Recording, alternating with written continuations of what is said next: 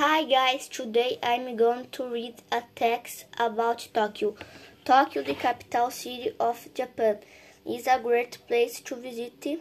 There are a lot of different things you can do when you go there.